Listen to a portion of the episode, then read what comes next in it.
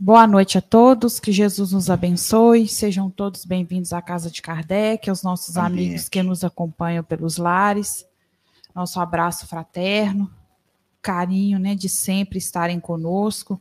Eu convido a todos a elevar o pensamento, a acalmar o coração para darmos início à prece inicial e assim é, fazermos o estudo da noite, hoje intitulado Esquecimento do Passado, com uma dinâmica um pouquinho diferente. Nós vamos retomar o estudo do Livro dos Espíritos, que foi interrompido né, por causa da, da, da pandemia, então nós vamos retornar, retornar com o estudo. Então vamos, quem quiser fechar os seus olhos, acalmar o coração, a mente. Vamos elevar o nosso pensamento a Deus, ao Pai, agradecendo pela oportunidade de estarmos aqui esta noite. Vamos buscar a presença do Cristo em nosso coração. Sentir o amor, a luz, a paz dentro de nós buscar os nossos melhores sentimentos, os nossos melhores pensamentos, em agradecimento pela nossa vida, pela nossa família, pelo nosso trabalho. E rogar a Jesus que nos abençoe, que seja nossa luz, enquanto tivermos dúvida, que nos fortaleça nos, nos momentos de fraqueza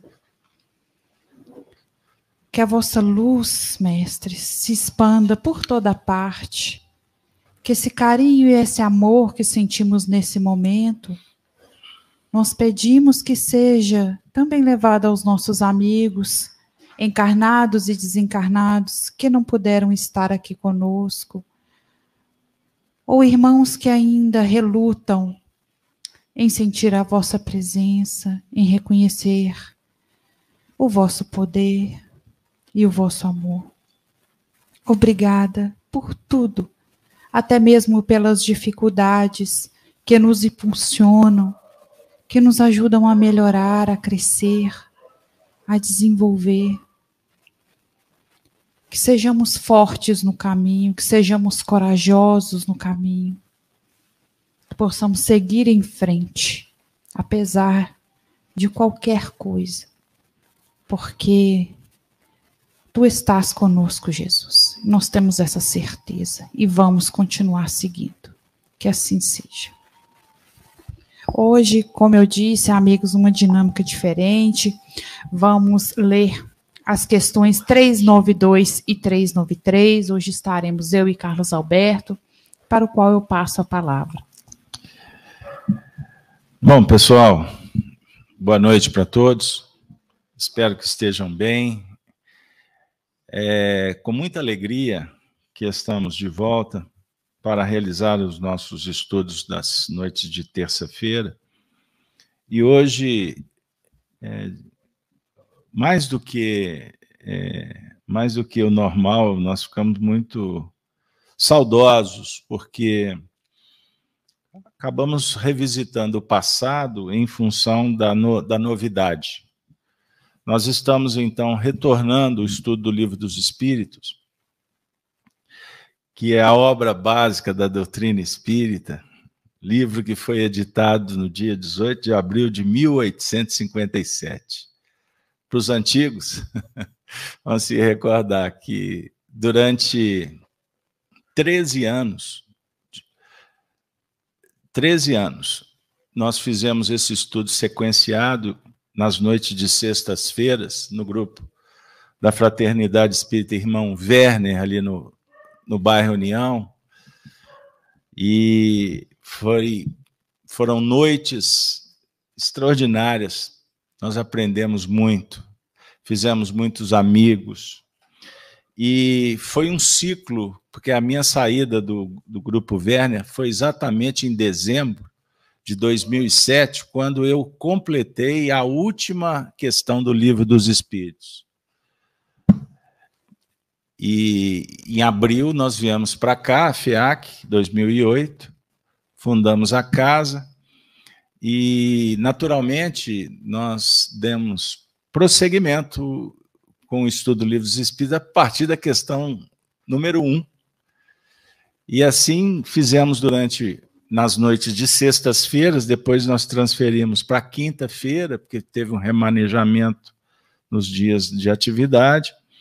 Aí fizemos uma sequência, eu não lembro agora até onde que nós fomos, parece que na questão cento e pouco, foi quando em 2012 nós começamos a gravar, transmitindo pela rede Amigo Espírita, aí me pediram, o Zé Aparecido pediu que a gente recomeçasse. Então, recomeçamos com a questão número um, né? e fomos trabalhando até a questão. É, fizemos até a questão 391. Eu não, não pesquisei, não tive tempo, mas é, nós interrompemos na época que fomos impedidos de nos locomovermos, né, por causa daquelas crises que aconteceram por aí. E eu fiz o estudo do Livro dos Espíritos do estúdio durante um tempo. Eu não, não posso precisar quantos estudos foram. Mas nós continuamos a receber muitos pedidos do, do grupo que acompanhava os estudos como era, né? E ah, o livro dos espíritos vai voltar, não vai voltar, e até que chegou uma orientação e nós resolvemos a recomeçar. E vamos começar de onde paramos, que foi a questão 392. Então, para aqueles que estão acompanhando em casa e vocês também que quiserem acessar os estudos desde o início, eles estão disponibilizados no canal Gênesis, é, na playlist O Livro dos Espíritos. Então, foram 13 anos no Verne, aí eu fiz as contas, né? 12 anos computados aqui na FEAC. Olha que maravilha. Então, 25 anos do Livro dos Espíritos. Quando eu saí de casa, eu falei para minha esposa, Ana Paula, assim, bom, vamos ver se a gente dá conta, vamos ver até onde que a gente vai nessa terceira, nessa terceira edição, não é? Espero, espero concluir o livro. Pelo menos no plano dos encarnados, né? Porque desencarnado não vale, não vale? Não vale, depende, depende do que, que está programado aí para gente. Mas muito obrigado, desculpem tomar o tempo de vocês nessa introdução, mas é a história, a história da casa, e eu acho que, que vale a pena. E eu gosto, eu, eu, a minha formação no Espiritismo, ela é de uma escola em que nós sempre nos interessamos em preparar trabalhadores para o movimento espírita. E nesse contexto, tem momentos que a gente fala de algumas coisas que envolvem a nossa trajetória, não é no intuito vaidoso, mas a ideia é mostrar que vale a pena e que a evolução não dá saltos. Falava contigo, né? Mais cedo. Eu cheguei no Espiritismo com. não tinha nem 20 anos de idade. E eu vou desencarnar no Espiritismo. A tônica da minha encarnação é o Espiritismo. Amo a minha família, amo a minha profissão, amo muitas coisas no mundo, mas o Espiritismo é a prioridade. Porque sem a doutrina espírita, eu não faço nada em lugar nenhum com qualidade. Entenderam? E como médium, ai de mim se não fosse o Espiritismo, a casa espírita que me acolheu, o Grupo Sheila, que eu recebi os primeiros tratamentos. Fui orientado em diversos setores mediúnicos. Convivi com muita gente legal, com muitos professores. Aprendi muito, embora reconheço que não sei nada. Então fica aí para esse grupo que está chegando. Vale a pena. E não faça, eu vou parafrasear Ayrton Senna. Não faz por fazer. Se é para fazer, faça bem feito. Faça com qualidade. Dê a vida no que você está fazendo, para que a sua vida tenha sentido. Em todos os setores que você trabalhar. Obviamente, com os princípios morais, com a espiritualidade no coração. Porque aí no mundo Os homens têm interesses imediatistas. O diálogo espírita, o diálogo espiritual, não é para obter resultados imediatos. Porque toda a doutrina de Jesus, vou parafrasear Allan Kardec, no segundo capítulo do Evangelho segundo o Espiritismo. Toda a doutrina do Cristo é baseada na vida futura.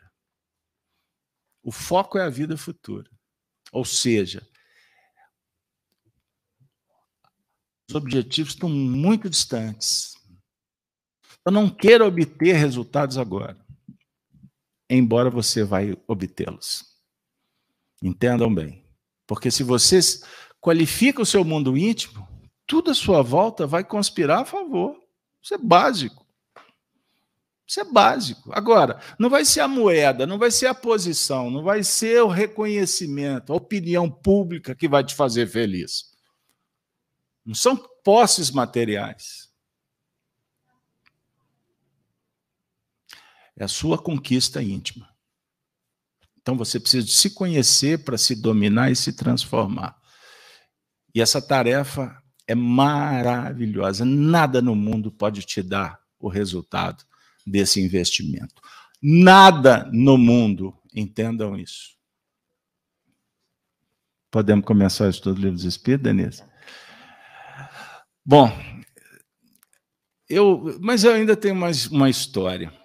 Aí onde que a Cláudia está sentada, tinha uma tarefeira que veio conosco lá do Grupo Vênia. O nome dela era Dona Yolanda.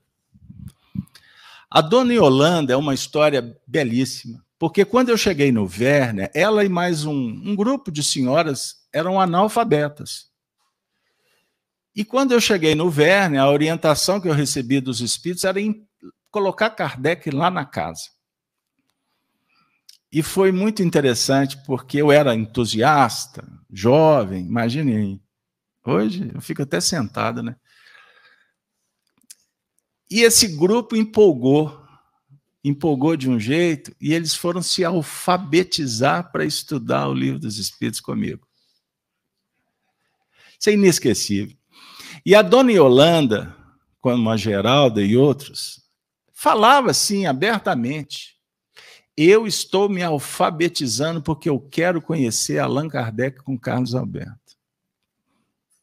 A vida desse povo mudou. Mudou muito. E ela passou a ser, então, freguesa de carteirinha, né? Vamos dizer assim. Então, todas as vezes que eu ia fazer o estudo dos espíritos, ela sentava na primeira cadeira. E quando eu começava o estudo do livro dos Espíritos, por isso que eu dei um sorriso aqui no início. Durante 25 anos eu fiz a mesma coisa. O estudo do livro dos Espíritos, que é obra básica da doutrina espírita, que foi editado em Paris, 18 de abril de 1857 ela, na primeira cadeira, ela repetia. Eu achava bonitinho demais ela repetia com a boca. Isso durante 25 anos. E quando eu fui me despedir da dona Yolanda no leito da sua desencarnação, ela, toda frágilzinha, ela já não falava mais. Aí eu cheguei no ouvido dela o estudo do livro dos Espíritos, e ela foi repetindo, só movendo a boca, sem som. E assim eu me despedi dela. E na última segunda-feira, ela se comunicou na nossa reunião. Foi uma comunicação extraordinária. Porque a dona Yolanda, me desculpe, a recordação, esquecimento do passado, questão 392. Eu fazia atendimento lá no Werner, a tarde de segunda-feira inteira. E quando dava cinco horas da tarde, ela mandava que eu parasse para descer para comer um pão com ovo que ela fazia para mim, porque ela dizia que eu não podia ficar muito tempo sem me alimentar. Escutem bem o que, que é o Espiritismo. A gente estuda Espiritismo é na prática. Na segunda-feira passada, eu estava em casa, me preparava para a reunião, e o telefone não parava, né? E aquela dinâmica toda, e eu tinha que sair para vir para cá. E quando deu lá pelas quatro e meia, observem bem, ela me mandava me chamar às cinco para comer o pão com ovo. Quando deu quatro e meia, eu falei, gente, eu tenho que me alimentar. Eu estou indo para a FEAC, né? Mas cinco horas a moça está lá me esperando, como é que vai ser? Eu sei que eu fiquei enrolando, enrolando, saí de casa sem me alimentar a reunião começou lá pelas 8 horas da noite, a comunicação da dona Yolanda. Sabe o que, ela me falou? Eu vim aqui que estava com saudade. Ah, um detalhe: quando eu estava para sair de casa, eu lembrei dela, me dando pão com ovo, que era o mesmo horário. Isso foram muitos anos. Eu lembrei da dona Yolanda. Ela se comunica no final da reunião e falou assim: você lembra quando eu te falava que você não pode sair de casa sem se alimentar? Eu vim aqui para te falar isso. Por isso, também, nós estamos reeditando o estudo do Livro dos Espíritos em homenagem à Dona Yolanda, que passa a ser patrona dessa nova etapa do nosso estudo, porque ela merece. Porque ela, além de ter se alfabetizado para estudar Kardec, ela alfabetizou o espírito e é um espírito que nos ajuda muito. Era uma pessoa simples e foi vitoriosa. Entendam bem. Eu vou pedir que Denise faça a leitura da questão 392, que assim nós vamos começar e o mundo nunca mais vai ser o mesmo, se Deus quiser. O Livro dos Espíritos de Kardec, livro 2, capítulo 7 retorno à vida corporal, esquecimento do passado. Questão 392. Por que o espírito encarnado perde a lembrança do seu passado? Resposta: O homem não pode nem deve tudo saber. Deus o quer assim em sua sabedoria sem o véu que lhe cobre certas coisas, ficaria deslumbrado, como aquele que passa sem transição da obscuridade à luz. Pelo esquecimento do passado, é, ele é mais ele mesmo. Muito bem. Denise, eu falei tanto aqui no início, interpreta para nós só a pergunta, né? Dá uma geral para o pessoal aí no meu entendimento, é, há uma, uma. Para nossa proteção, existe um, um esquecimento quando reencarnamos, porque para lidarmos somente com o nosso momento presente. Imagina só nossa mente tendo que lidar, nossa vivência, tendo que lidar com coisas do passado e do presente juntos. Né? Então, é uma bênção de Deus muitas vezes nos esquecermos. Mas em alguns momentos da nossa trajetória, para o nosso aprendizado, pode ser que venham, sim, na minha opinião, determinados lances desse passado, mas como forma educativa. Muito bem. É extraordinário, porque eu gosto de, de levar, num primeiro momento, para uma reflexão filosófica. Nós temos que entender o texto, mas naturalmente temos que mergulhar para aprofundar mesmo. A ideia é essa.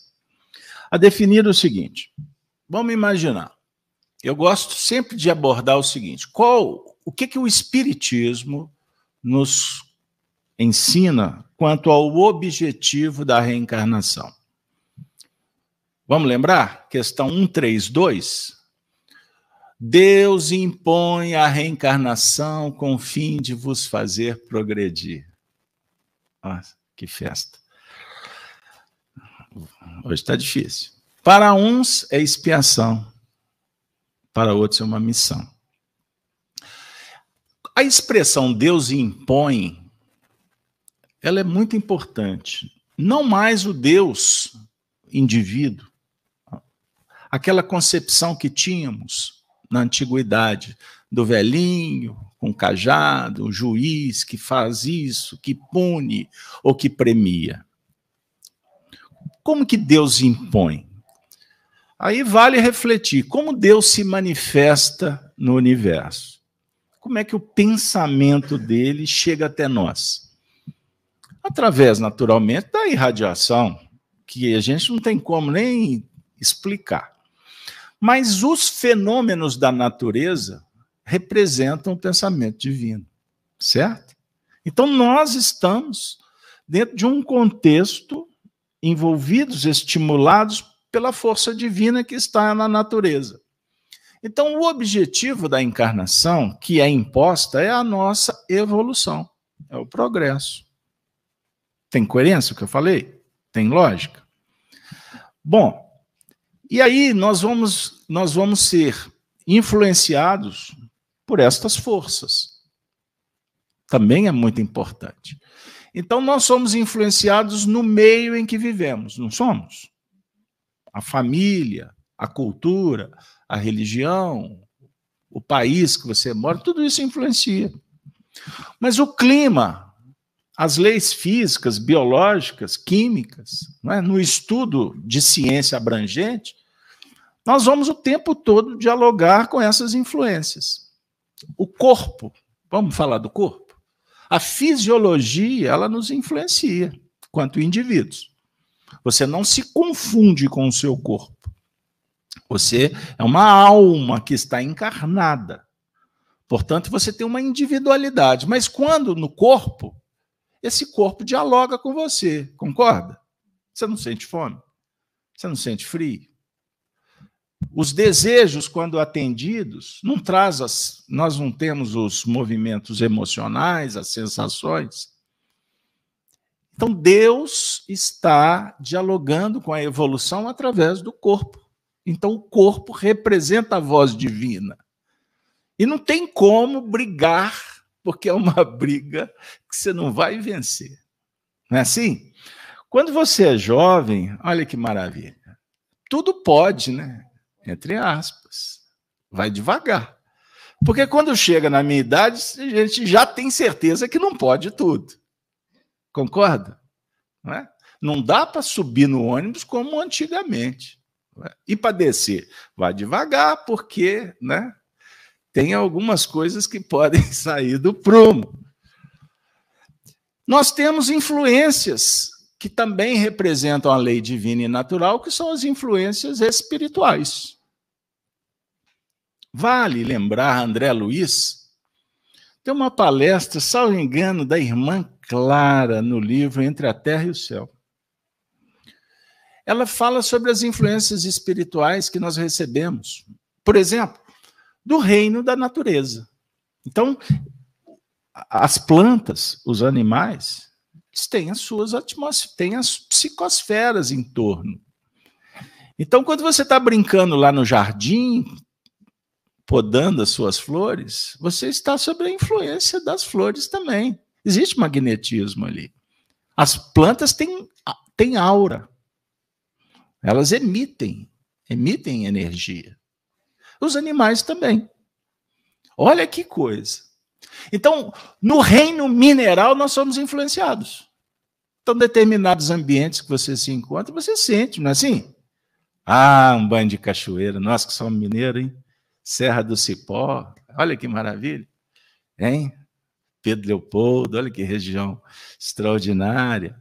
Enfim, estou brincando com vocês para definir o seguinte: que somos ainda informados que somos influenciados pelos astros.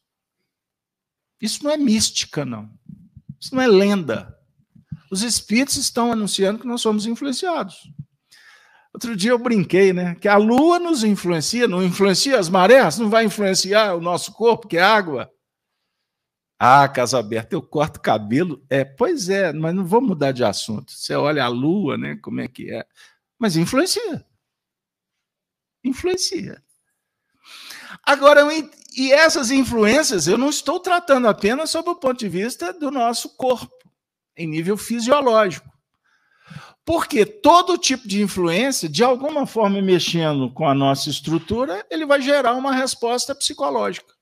Estão de acordo? Tem coerência o que eu estou falando? Existem também as influências. Não precisa nem de ir muito para o sistema solar, porque senão daqui a pouco a gente perde um pouquinho da nossa referência. Né? E hoje em dia está uma festa aí com as ufologias e etc. Né? As reuniões espíritas agora estão tratando, mas isso não é meu problema. Meu problema é Kardec. Então vamos voltar para Kardec, tá bom? Existem as influências espirituais também. Como assim? Ué, onde que estão os espíritos? Estão do seu lado, não estão? Olha aqui, quantos espíritos temos aqui no ambiente? Olha aqui, que maravilha. Tem um espírito aqui do. Ah, não, não, mas ela é uma, ela é um espírito que está encarnado, então é uma alma, uma alma encarnada. Só para diferenciar. Kardec usa essa, essa separação, essa didática, para a gente diferenciar quando ele está se referindo a alguém que está encarnado e alguém que está desencarnado. O encarnado é uma alma encarnada, o desencarnado é um espírito.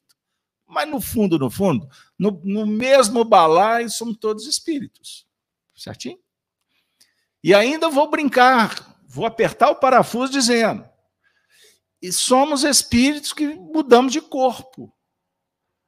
Eu uso esse corpo agora porque estou encarnado, mas depois eu vou prosseguir quando esse corpo não for mais usado.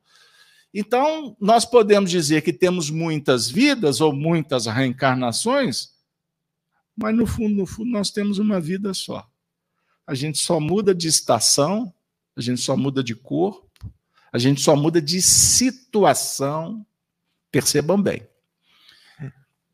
E do seu lado, tem alguém que está encarnado, não é verdade? Denise está aqui, tá encarnada. A Denise me influencia. E eu influencio Denise também. Porque, sendo espírito, o meu pensamento é energia.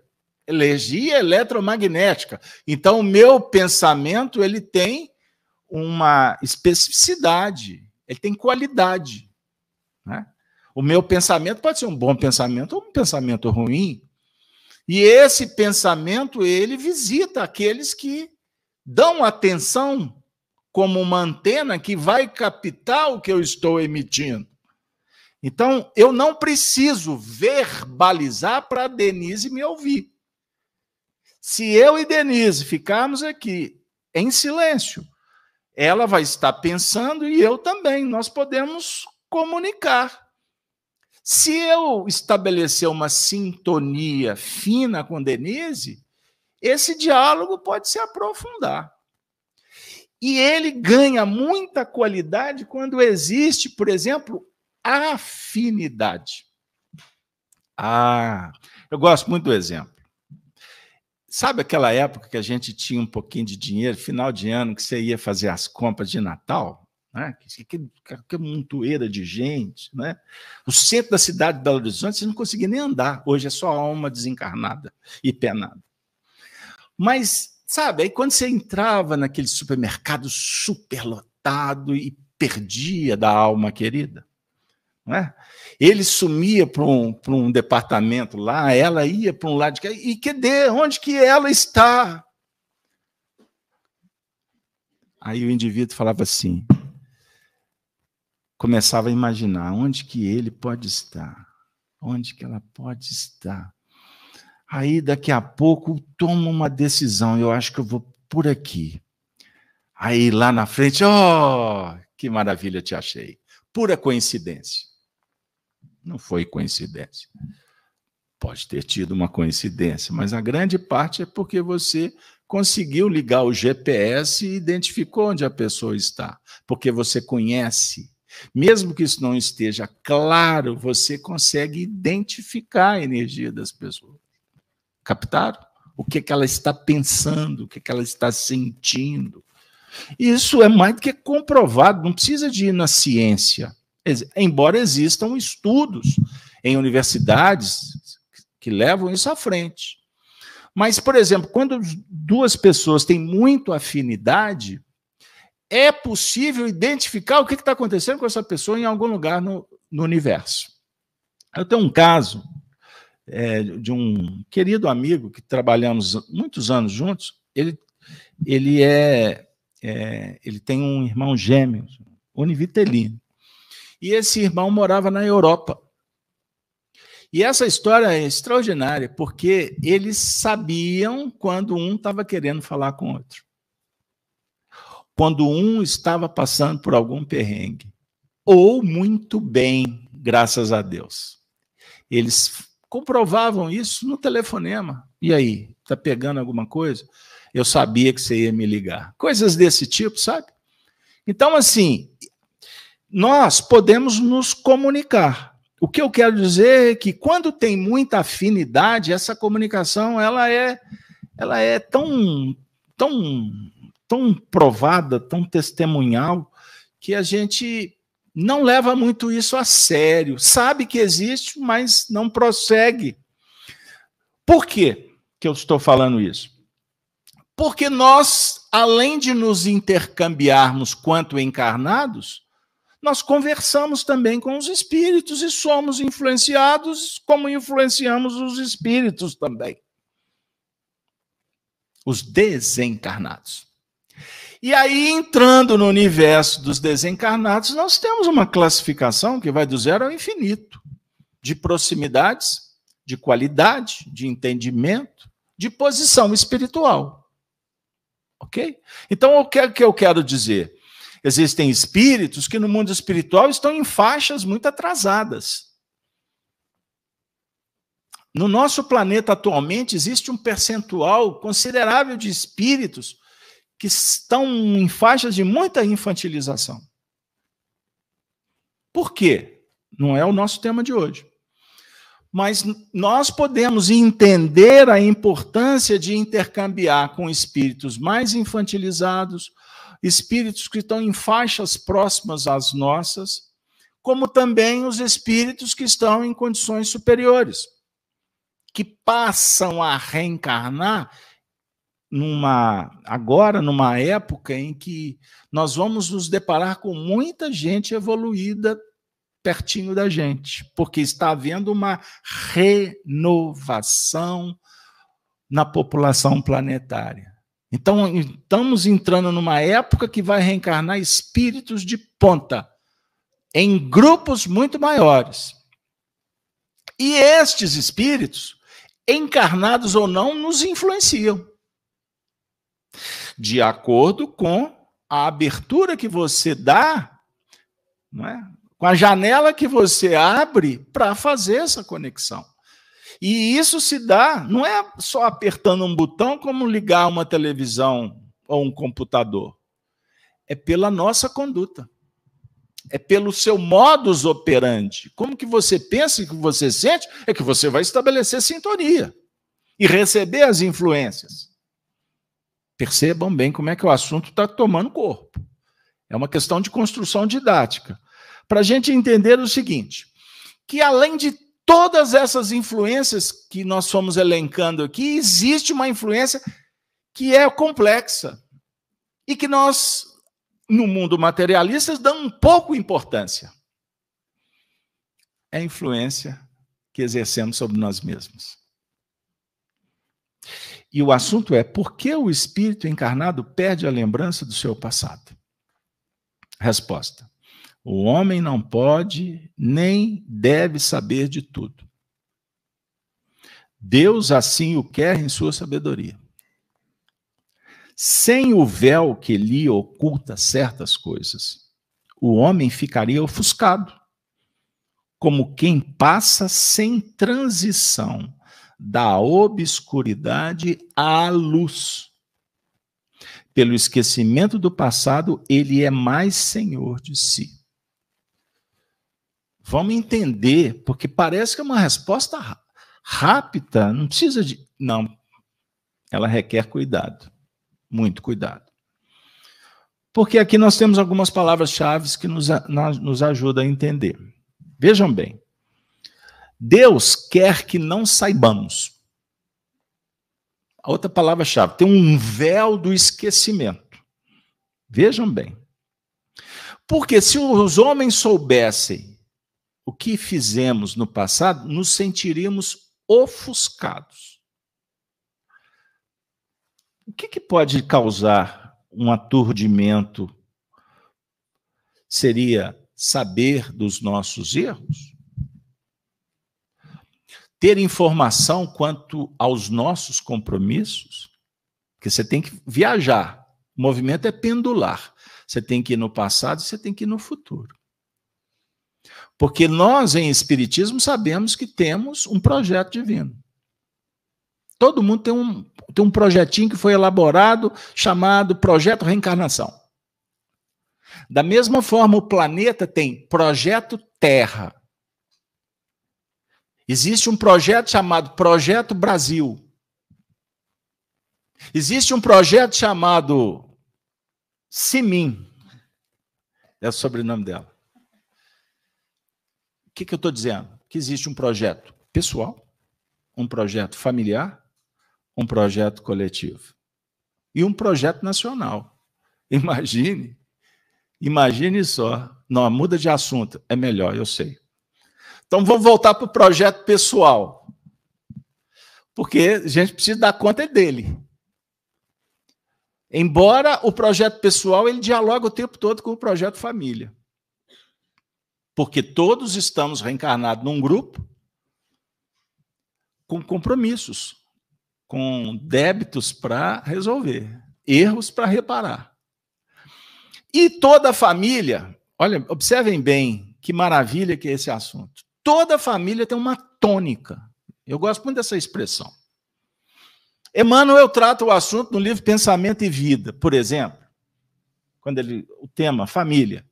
Ele vai dizer o seguinte: que, por exemplo, existem famílias de magistrados, existem famílias de pedreiros, carpinteiros, existem famílias de músicos, famílias de advogados, é? existem famílias com tônica na área profissional. Só para dar uma ideia. Existem famílias com diversidade na área profissional, mas com tônica no campo emocional. Fechou? Aquela família. Olha o que, que sobressai: conduta. Eu estou misturando todo mundo no mesmo balaio, como a gente fala no interior de Minas, mas é só para a gente ter uma ideia, que é óbvio que tem diversidades. Não existe dois irmãos iguais. A criação de um pai com dez filhos é a mesma, entre aspas, dez filhos, são dez frutos diferentes. Não existe cópia-cola na evolução. Não é? Não é isso? Vocês estão de acordo? Então, observemos o seguinte: que nós temos um desafio, que é lidar com as influências que brotam do passado. Do nosso passado, mas também do passado grupal. Eu não estou sentado ao lado de Denise numa aventura sem sentido. Existe um propósito para eu e ela estarmos aqui. Existe um propósito para vocês para você estar sentado aí. Por você ter ligado o computador, não é, José Carlos Batista, nosso amigo lá de Barbacena? Ah, terra boa, terra fria, hein? Perceberam? Ninguém nasceu no lugar sem um propósito. Então, aí filosoficamente a gente escuta algumas frases que a gente não dá muito valor, porque nós somos espíritas materialistas. Porque a gente é muito bom. Nós somos ótimos espíritas diante do livro dos espíritos, né? Mas na hora de apertar um botãozinho para fazer a escolha, não é espírita. Na hora de ligar a rede, não é espírita. Na hora de enfrentar a morte, não é espírita, tem medo de espírito. Tem um amigo meu, você lembra? Ô, gente, eu estou relembrando, eu estou incorporando o Beto do passado, porque eu estou nas brincadeiras aqui, porque eu brincava muito, lembra? Nós tínhamos um amigo aqui no centro espírita, Rodrigo, lembra dele? O Rodrigo, na hora de fechar o centro, ele falou: gente, pelo amor de Deus, não me esquece aqui, não. Eu falei, por que, Rodrigo? Eu tenho medo de espírito. Eu gente, ele é médio, tem medo de espírito mas tem medo mesmo. Então é, é, é, é espírita na hora da leitura, né? Mas na hora do vamos ver não é espírita. Então tem alguma, tem alguma coisa errada. Somos frágeis, é verdade, mas não podemos ser hipócritas. Eu tenho que admitir. E tenho que me confessar perante Deus. Afinal de contas, o que, que eu quero? Qual que é o meu objetivo? Porque não dá para ter duas caras. Ou é, ou deixa de é. Perceba? Então, voltando. Então, nós temos as influências do grupo. E esse grupo está dialogando com a minha necessidade espiritual. Porque eu não estou ali por acaso.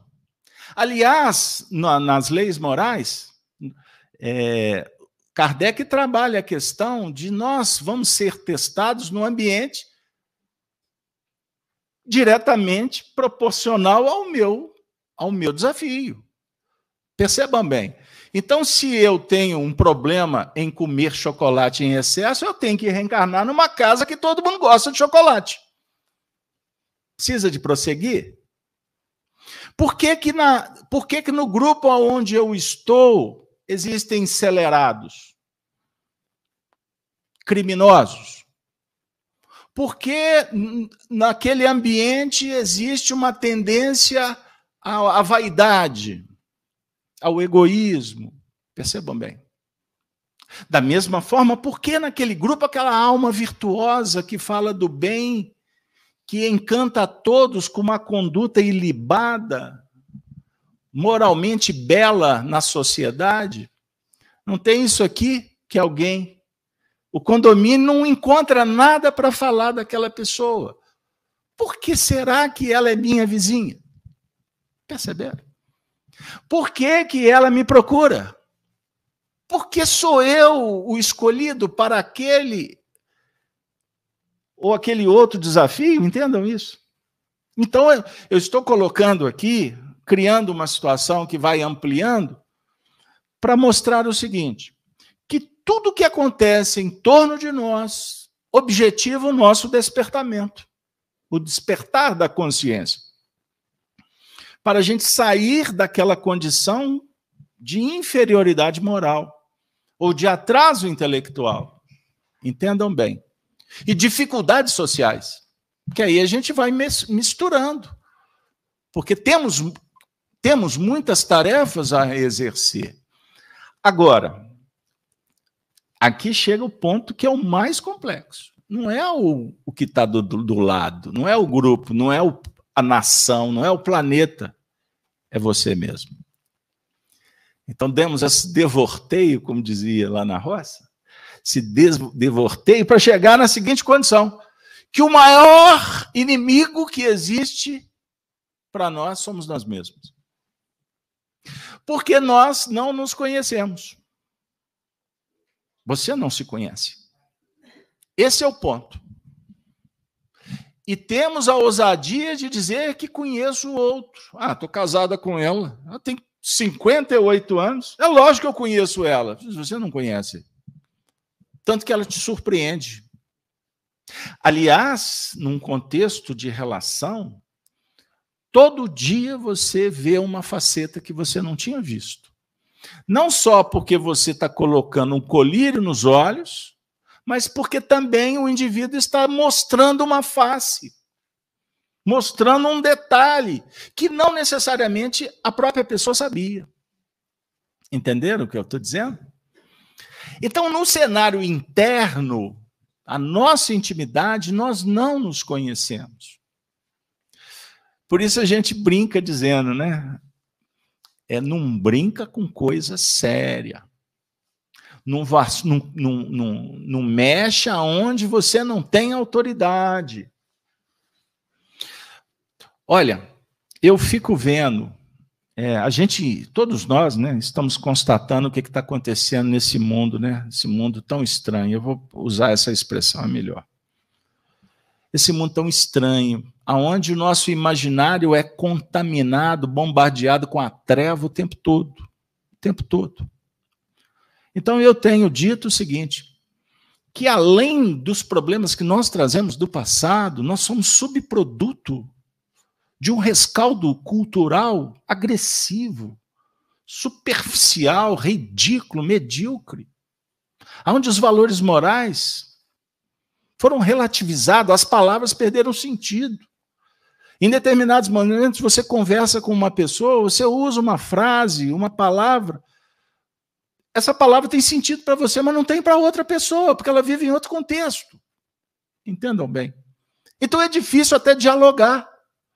É difícil dialogar. E aí, a gente muitas vezes entra na pauta de querer é, racionalizar, entender o que está acontecendo e a gente não consegue. Então, observe: é um cenário de tanta contradição em nível social. E aí você fica muitas vezes, como, como diria Napoleão Bonaparte, assistindo as naus portuguesas saindo de Portugal, vindo para o Brasil, fiquei a, a ver navios. É? Ficou, Napoleão ficou a ver navios. Porque ele estava vendo as coisas acontecer, ele não tinha mais controle. Então, o que, que acontece no nosso mundo? A gente está tendo muitas informações, mas a gente tem pouco conhecimento do que tá, estamos sendo informados. E já tem estudos que garantem que quanto menos as pessoas sabem nos dias atuais, mais elas se arrogam em saber, em dominar. Entendam isso. Então, o que, que eu quero dizer? O indivíduo leu uma notícia rápida uma notícia rápida na internet. Daqui a pouco ele sai pelo mundo das redes sociais para defender teses que ele não conhece absolutamente nada daquilo que ele leu. Porque o ego insufla, infla, melhor dizendo, infla de tal forma, e o indivíduo, por não ter base, não ter estrutura, estofo, conhecimento, argumento, ele parte para um cenário, inclusive, da violência, do desrespeito. Então, se você pensa o mundo na minha cartilha, você é uma deusa. Se não, você é o demônio em pessoa. Isso aí a gente vai entender o que, por onde que a sociedade caminhou nos territórios dessas polarizações absurdas, aonde as pessoas não estão mais interessadas no bem comum e sim em defender as suas pautas. E que se dane o semelhante. E isso tudo foi arquitetado para que as pessoas brigassem entre elas. E os tiranos continuassem no poder. Eles querem perpetuar o poder. Então vejam aí, eu, eu pinto um quadro social, político, religioso, porque as religiões também estão em crise, porque foram infiltradas. Porque, naturalmente, se a gente não tem fôlego, se a gente não tem conhecimento, se a gente não tem preparo, costuma um indivíduo que tem um pouquinho de carisma, sabe falar um tiquinho, daqui a pouco ele tem um microfone e está dominando a massa. E está todo mundo dizendo amém. E quando você vai observando com os olhos da alma, você fala assim: tem alguma coisa de errado. Tem coisa que não bate. Porque vibratoriamente a gente capta o que, que é bom e o que, que não é bom. Você pode até não entender, mas você identifica que isso aqui vai dar ruim. Alguma coisa. Aí o místico fala: né, alguma coisa está me dizendo que esse negócio. É você que está identificando. Porque você transita lá fora nas relações, mas ao mesmo tempo a sua personalidade atual ela está transitando com as suas personalidades pregressas, porque você já chamou João, Maria, José. Você já nasceu lá, colar, já defendeu o partido tal, agora está defendendo o partido outro tal, qual, mas a sua essência espiritual, ela é, é a mesma. Então é como se no seu mundo interno começasse a acontecer uma verdadeira batalha, uma guerra. Uma guerra. E olha que Deus impôs um véu do esquecimento. Você não sabe o que, você fez. Você está lidando com as manifestações, com as suas tendências. Perceberam? Você tem uma tendência naquele setor, no outro setor. Você tem facilidade numa área, tem dificuldade em outra área. Você tem habilidade musical ou não, O outro tem mais inteligência na área racional, enquanto um outro tem na área emocional. Existe o outro que está mais desenvolvido na área espiritual. Existe o médium que tem desenvoltura, inteligência com a mediunidade e outros não têm. Ou estão em fase inicia da iniciação. Perceba? Então, nós não temos como avaliar o outro, não temos e não devemos julgar o outro. Mas, naturalmente, você vai observando os painéis, a cor, o cheiro, o comportamento. Você vai identificar que maçã nasce da macieira. Laranja não nasce, não nasce do abacateiro. Ou seja, a árvore conhecida pelo fruto. Aí você olha para dentro. Qual é o fruto? Quais são os frutos que eu estou produzindo? Perceba bem. Esse fruto que nós estamos gerando agora, ele é resultado do esforço atual quanto das experiências pregressas. Perceberam? Não é, não é fácil, não é difícil. Você vê aí, outro dia eu estava vendo um vídeo, né? De vez em quando chega alguma coisa que serve é, no WhatsApp. Chegou um garoto de cinco anos tocando piano. Precisa de falar de reencarnação?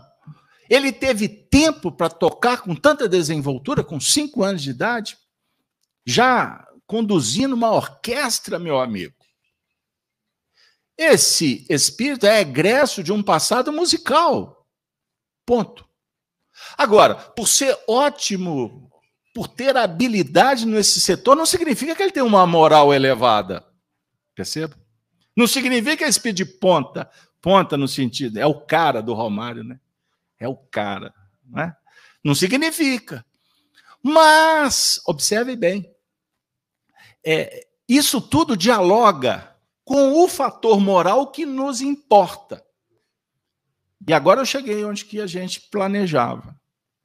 A definir o seguinte: que essa questão e o livro dos Espíritos é extraordinário, porque a gente não, a gente não consegue identificar o que é mais bonito, se é a pergunta se é a resposta.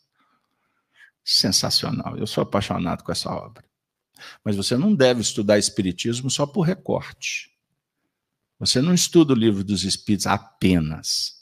Você tem que encontrar as conexões do Livro dos Espíritos com as outras básicas obras de Kardec, ok? Isso é só uma dica para o estudioso de casa e para vocês também. Mas o certo é que a obscuridade, veja bem, como quem passa sem transição da obscuridade à luz. Esse texto dizendo o seguinte: que o grande lance não é você saber o que, que você fez, o passado. Não precisa ser destrinchar o passado. Não precisa você ter informação, quem foi fulano, beltrano, o que, que você fez naquela família ou a família fez contigo. Isso não importa. O, o que importa é que a gente entenda que essa transição da obscuridade para a luz acontece de uma forma imperceptível. O vaidoso quer todos os prêmios agora. Filosofia é amor à sabedoria. E o grande lance da filosofia é identificarmos que nada sabemos. Isso é socrático. Porque a partir do momento que você acha que sabe alguma coisa, começou a dar errado. Você está é, você está avocando para si uma condição que não lhe pertence. Porque quem sabe é Deus, que é o todo poder e bondade a verdade não, ela não é alcançada pelos homens. A gente, nós nos aproximamos de pseudos verdades que são interessantes para o nosso momento histórico. A definir o seguinte, que eu não posso tudo, mas eu posso alguma coisa quando eu estou do lado de alguém que está interessado também em crescer. E por isso nós nos reunimos. Por isso é que o passado chancela para que você esteja do lado dela, dele ou deles porque você não é o mais importante do grupo. e muito menos o que tenha menos valor. Todos temos um papel, observe como é diferente. Todos temos uma função para cumprir na Terra. E quando, com, com, ao lado daqueles que querem o progresso, a gente passa a se movimentar influenciando-nos positivamente. No momento de fragilidade, dá a mão, só ergue. No momento da fome, dá o pão. No momento da falta de recurso, distribui. Mas faça isso sabendo que todo movimento proativo gera energias salutares, diferentemente do egoísmo, que gera o quê? Contaminação. É heresia da separatividade. É o que o egoísmo causa. O orgulho que dilacera, que macera. O orgulho que nós precisamos de deixar pelo caminho, porque senão não tem aprendizado. O orgulho e o egoísmo são as duas chagas que nos impedem ao acesso e à vivência às próprias leis divinas. Porque a gente tranca, a gente trava. Isso tudo gera doença. Quistos, doença mental. Quantas pessoas do mundo que não conseguem sair de casa? Depressivas, com síndrome da ansiedade generalizada, não conseguem administrar os seus impulsos, brigam o tempo todo. Já viram isso? O indivíduo está lá na cozinha brigando com a porta, com a porta do armário. Cortou o dedo, ele está brigando com a faca, quebra a faca. Percebam bem? Existe o quê? Um caos, uma desarmonia, uma desagregação, uma, uma desidentificação do indivíduo com ele mesmo. Ele está vivendo sob o impulso, como um animal, um animal que não pensa. E olha que animal pensa.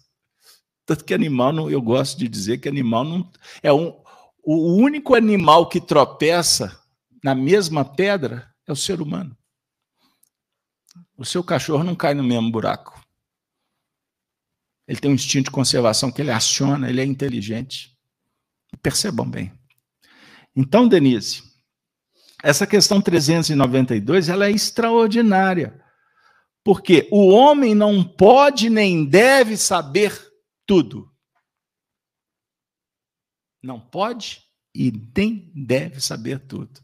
Quem quer saber tudo? Vocês já viram onde que vai dar isso, né? Não vai dar bem, não vai dar certo.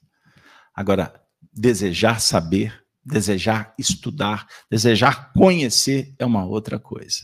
E o nosso papo é conhecer a nós mesmos, perceber as tendências, as dificuldades e as possibilidades. Denise, o chat para nós, nós estamos caminhando bem. Gostaria de agradecer o Valfrido, a Rutinha, a Paulette, o Saulo, a Janaína e tantos amigos que estão presentes no, chat, nosso abraço fraterno. Vou trazer dois comentários é, para ajudar a contextualizar. Um do José Carlos Batista, que você acabou citando, de Barbaceno. Ele disse o seguinte: se na atual reencarnação já é difícil lembrar de algo não muito bom que fizemos, imagine lembrar de todas as vidas passadas. E vem a Helena como uma forma de, de como se fosse um instrumento para complementar o que o, o, José Carlos disse, é, citou. É, esquecer o passado é desligar todo o ruído que possa nos tirar o foco de nossas responsabilidades atuais. E no dia a dia, desligar também tudo que possa nos distrair. E complemento com a, a partezinha final da resposta de Kardec, né? Que o esquecimento do passado, ele, ele é mais ele mesmo.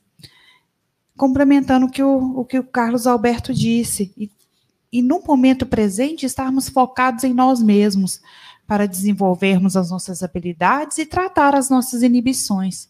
Aquilo que trazemos lá do passado que é necessário hoje, que apesar de termos o conceito de, de dor, de ruim, sofrimento, é o que precisamos.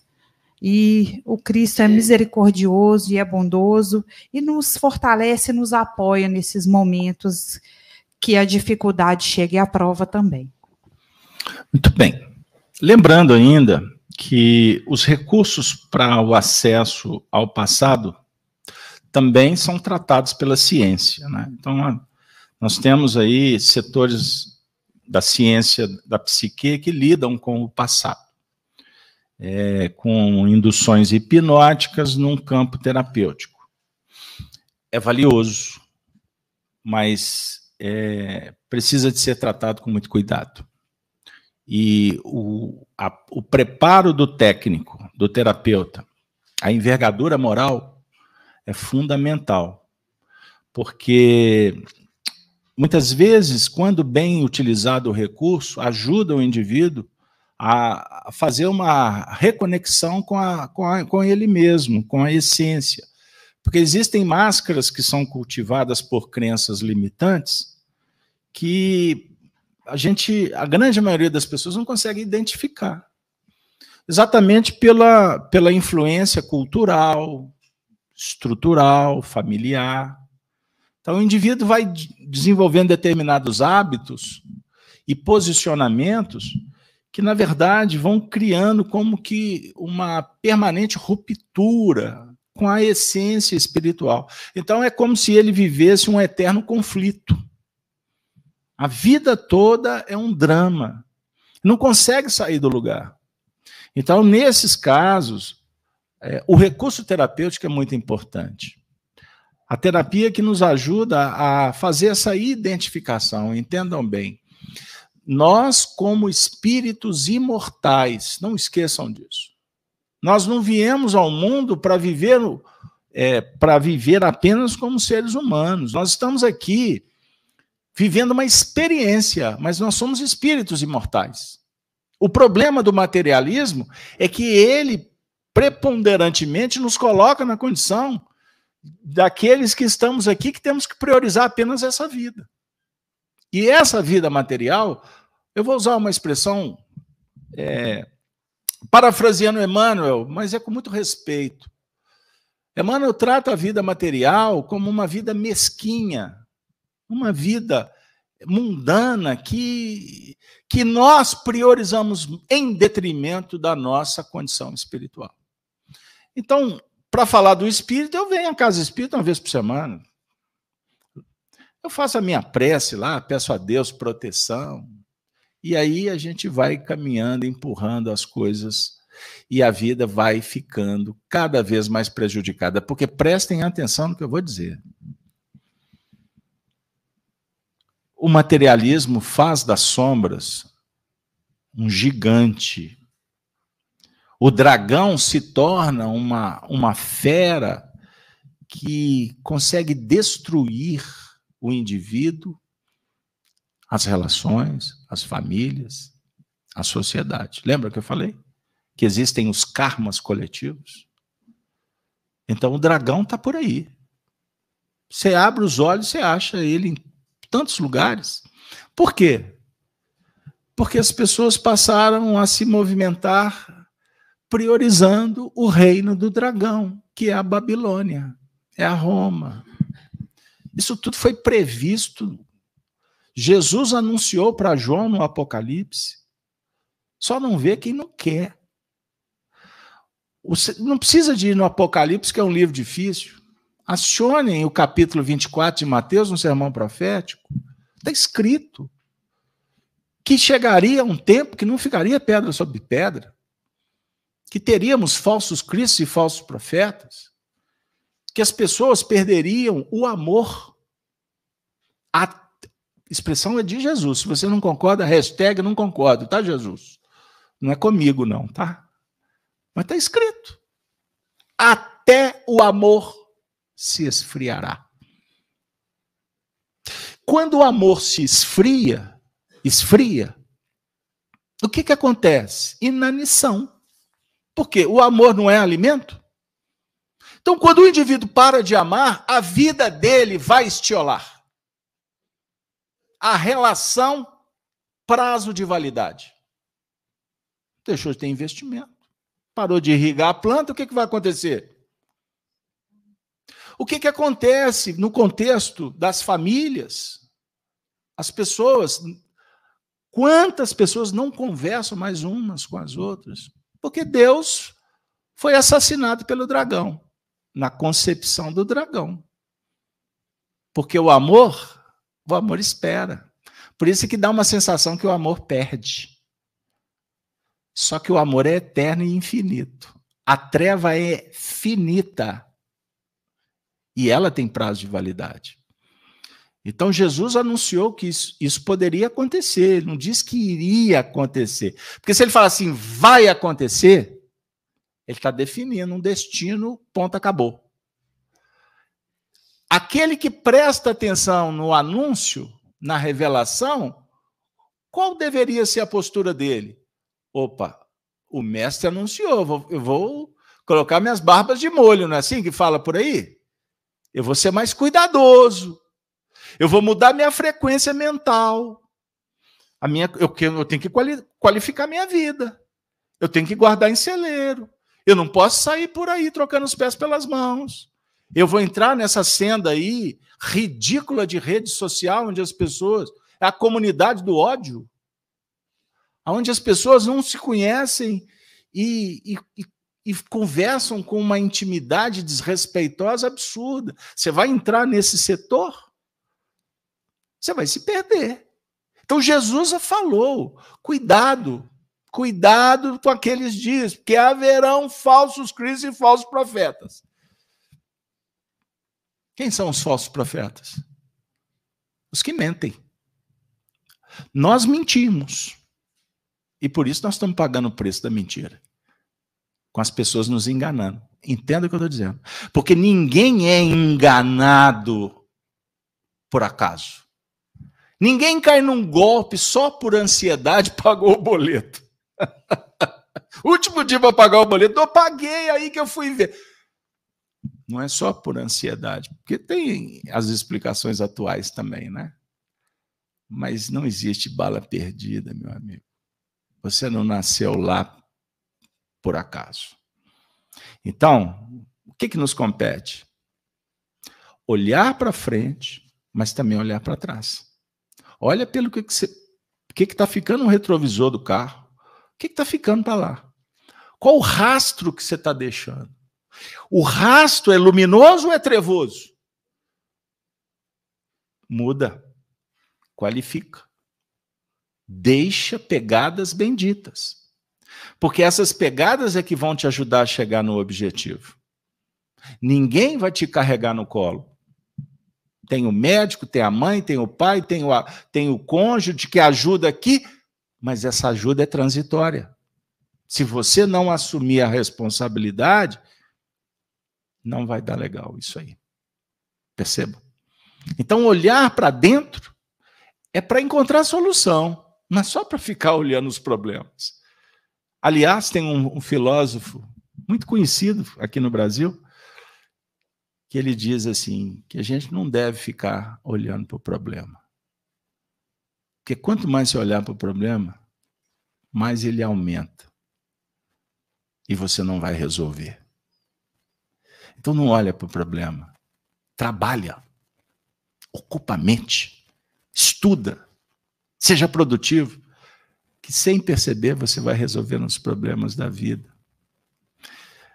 Como o texto diz, num processo de transição saindo da obscuridade para a luz.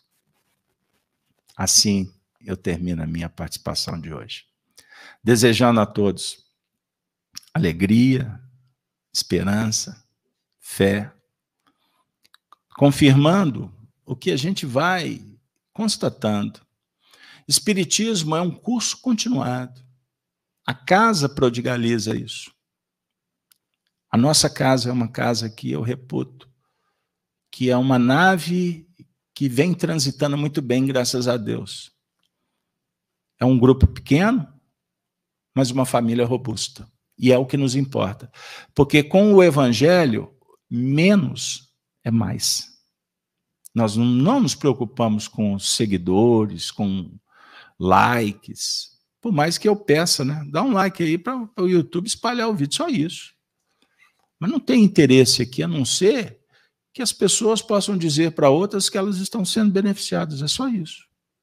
Mas um só que vem aqui, para nós já, já, já estamos felizes. Como a dona Yolanda um dia se alfabetizou para estudar Allan Kardec, e isso ela vem nos dizer que no mundo espiritual, para ela foi um passaporte de um valor inestimável. Então, meu amigo e minha amiga, aproveita enquanto você pode. Aproveita, convive, estuda, valoriza não se preocupe com o que os outros pensem de você. Porque quem está preocupado com a mediocridade, medíocre o é. Pensa em Jesus. Invista na virtude. Busque a sabedoria. Quantos livros você lê por mês? Livros bons, não é pasquim. Tio Patinhas. Embora, para quem tenha mente aberta, como dizia Honório Abreu, ele consegue fazer um estudo de evolução até com um livro do tio Patinhas. Porque a mente está focada na luz. Mas se não, se exercite, se esforce. O qual, quanto tempo você dedica na semana para ajudar alguém que está precisando? Você pratica academia? Por que você não pratica o esporte da alma? Vai no hospital. Doe sangue. Dê um cobertor. Converse com alguém, escutatória, escutar. Não é para você falar, escuta. Dê atenção. Isso vai garantir que você coloque a cabeça no travesseiro e durma em paz. Amigos, eu agradeço a presença de todos nossos amigos no chat. É, com certeza, essa família é, é gigante da nossa casa. E muitos irmãos agradecem o estudo maravilhoso da noite. Obrigada, Carlos Alberto. No finalzinho da reunião, o Beto tem um recadinho para gente, mas, mas para encerrar, eu convido a Dora para que faça a prece final.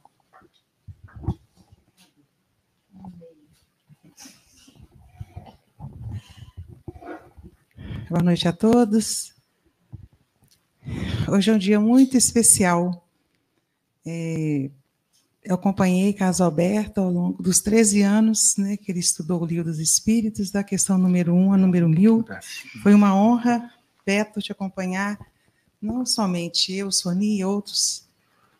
E hoje, especialíssimo dia, está voltando com o Livro dos Espíritos e também com o tratamento em nossa casa, que estava suspenso, né?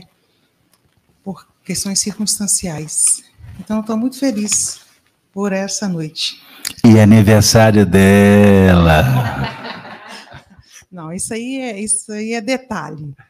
Mas eu agradeço a Deus por estar aqui, por estar bem, por estar com vocês, por ter a oportunidade do meu trabalho aqui na casa. Que não me falte nunca esse trabalho porque é através do trabalho, é através do evangelho, que nós nos tornamos seres mais humanos, seres melhores.